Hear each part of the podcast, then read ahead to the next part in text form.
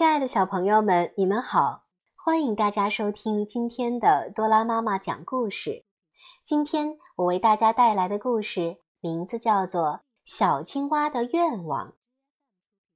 秋天就快要过去了，一天，小青蛙对小松鼠说：“我会在洞里睡一冬天，明年春天才能醒来。可是我好想看看雪花的样子呀！”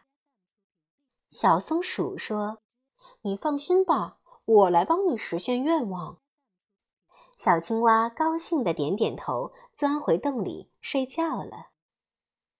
冬天终于到了，小松鼠天天趴在自己家门口望着天空。它想：“快点下雪吧，我要给小青蛙切雪花呢。”这天清晨。小松鼠刚刚睁开眼睛，哇，下雪了，下雪了！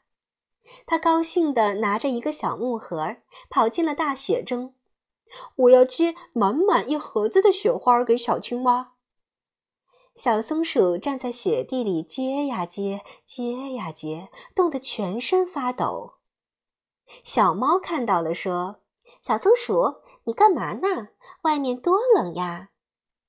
小松鼠回答说：“嗯，我要接一盆一盒子的雪花送给小青蛙。”小猫说：“你糊涂啦！雪花会融化呀，把小青蛙叫到雪地里不就行了吗？”小松鼠说：“你也糊涂了！冬天小青蛙要冬眠，不能出门呀。难道小青蛙永远也看不到美丽的雪花了吗？”小松鼠和小猫，你看看我，我看看你，都没了办法。这时，松鼠妈妈拿着照相机过来了。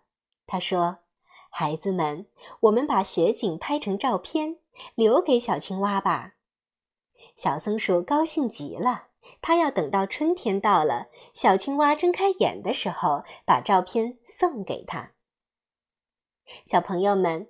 每个人都有自己的愿望，小松鼠的愿望就是要帮助小青蛙实现它想看雪花的愿望。